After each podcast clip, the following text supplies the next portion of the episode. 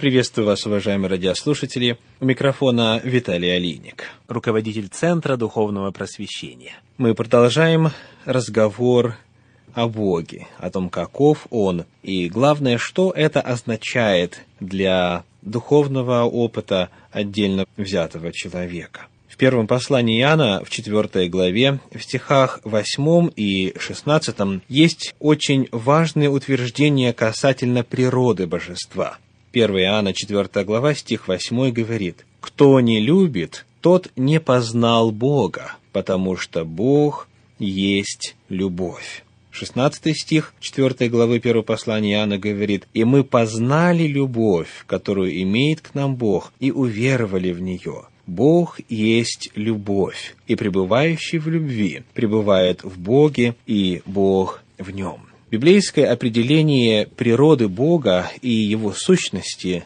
звучит так. Бог есть любовь.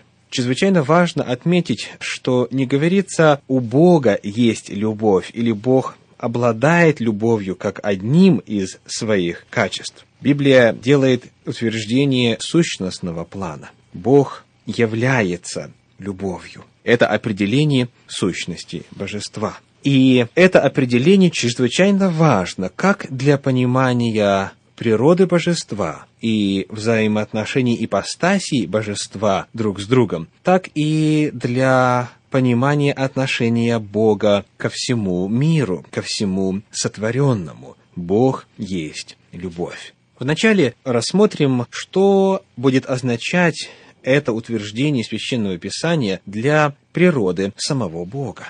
Любовь по определению требует объекта любви. Понятие и действие любви имеет смысл только при наличии взаимоотношений. Любовь не в состоянии существовать, когда нету объектов любви. Бог есть любовь, утверждает Священное Писание. Это означает, что Бог должен представлять собою какое-то сообщество. Бог должен представлять собой какое-то единство для того, чтобы была возможность проявления и реализации принципа любви. Бог не просто обладает любовью, Он есть любовь. Его сущность отражается понятием любви, которое невозможно без общения и взаимоотношений. Посему утверждение о том, что Бог есть любовь, является фактически тождественным такому понятию, как Бог есть Троица. Потому что без необходимости того, чтобы Бог был Троицей, без необходимости того, чтобы Бог был хотя бы двоицей, невозможно, чтобы Он был любовью. Мы достаточно много говорили о том, что Бог представлен как множественность на основании богословских аргументов, обращаясь к оригиналу Ветхого Завета в первую очередь и обращаясь к тому, что об этом сказано в Новом Завете. Мы уже выяснили, что Бог в действительности представлен как единство трех совечных личностей. Я хочу теперь эти данные представить именно в свете того, что Бог по определению есть любовь.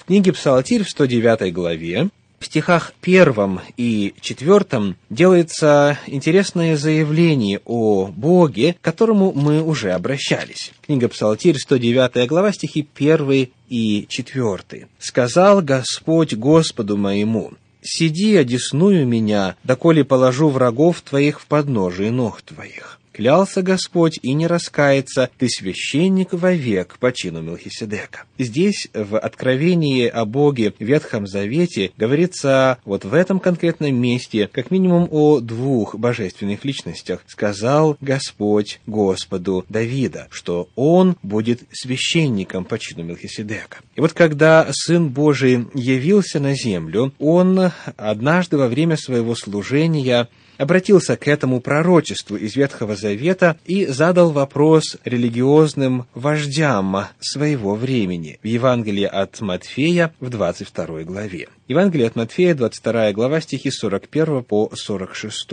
Матфея, глава 22, стихи 41 по 46. Когда же собрались фарисеи, Иисус спросил их, «Что вы думаете о Христе? То есть э, в оригинале о Мессии, о Машехе, о помазаннике. Что вы думаете о Христе? Чей он сын? Говорят ему, Давидов. Говорит им, как же Давид по вдохновению называет его Господом, когда говорит сказал Господь Господу моему, сиди, одеснуй меня, доколе положу врагов твоих в подножие ног твоих. Итак, если Давид называет его Господом, как же он сын ему? И никто не мог отвечать ему ни слова. И с того дня никто уже не смел спрашивать его. Иисус Христос показал, что на основании именно Ветхого Завета Мессия – это Господь он обладает божественной природой. И в цитированном отрывке речь идет как минимум о двух божественных личностях. Поскольку Бог есть любовь, Он должен представлять собою сообщество. Он должен представлять собою множественность. И Библия именно так открывает его. Более того, говоря о взаимоотношениях внутри этого сообщества, говоря о взаимоотношениях между ипостасями божества, Библия совершенно определенно и в Новом Завете, и в Ветхом Завете говорит о том, что как раз-таки любовь является принципом взаимоотношений между ними. Посмотрим вначале на Евангелие от Иоанна, 17 главу. Евангелие от Иоанна, 17 глава, 24 стих утверждает следующее. Иоанна, 17 глава, стих 24.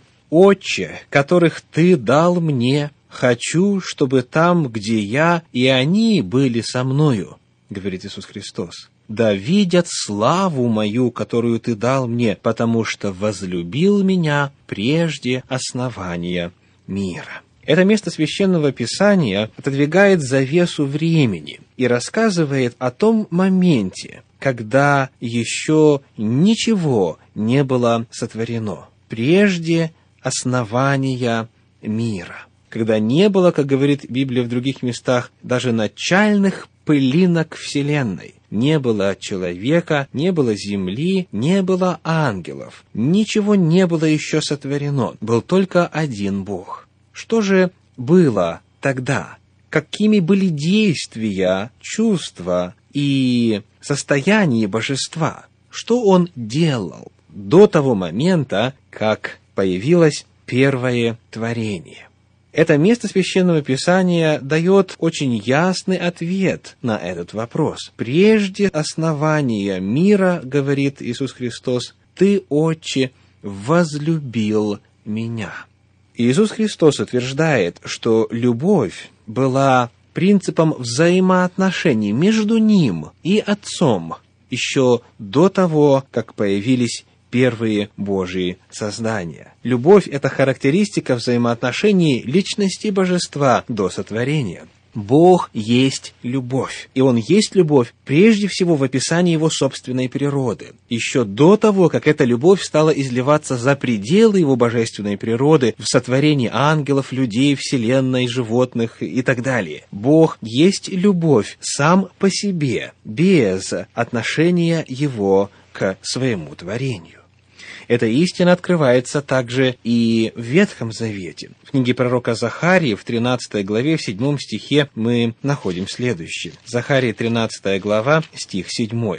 «О меч, поднимись на пастыря моего и на ближнего моего, говорит Господь Саваоф. Порази пастыря, и рассеются овцы, и я обращу руку мою на малых. Даже без знания того, что фраза «порази пастыря и рассеются овцы» является пророчеством об Иисусе Христе, о чем говорит Евангелие от Матфея, 26 глава, 31 стих, даже из самого Ветхого Завета мы видим, что говорит Господь Саваоф о своем пастыре и о том, кто близок ему поднимись меч на ближнего моего, говорит Господь. Есть какая-то личность, которую он называет ближним своим. И зная, что книга Псалтирь чуть ранее говорит «сказал Господь Господу», когда две божественные личности разговаривают, здесь мы видим описание близости взаимоотношений этих двух личностей. Господь Саваоф называет того пастыря и того, кто будет поражен позже, когда рассеются овцы, он говорит о нем как «ближний мой» и переводы на английский язык передают эту идею тоже очень ярко. Это тот тот, кто близок ко мне, это тот, кто является близким мне существом.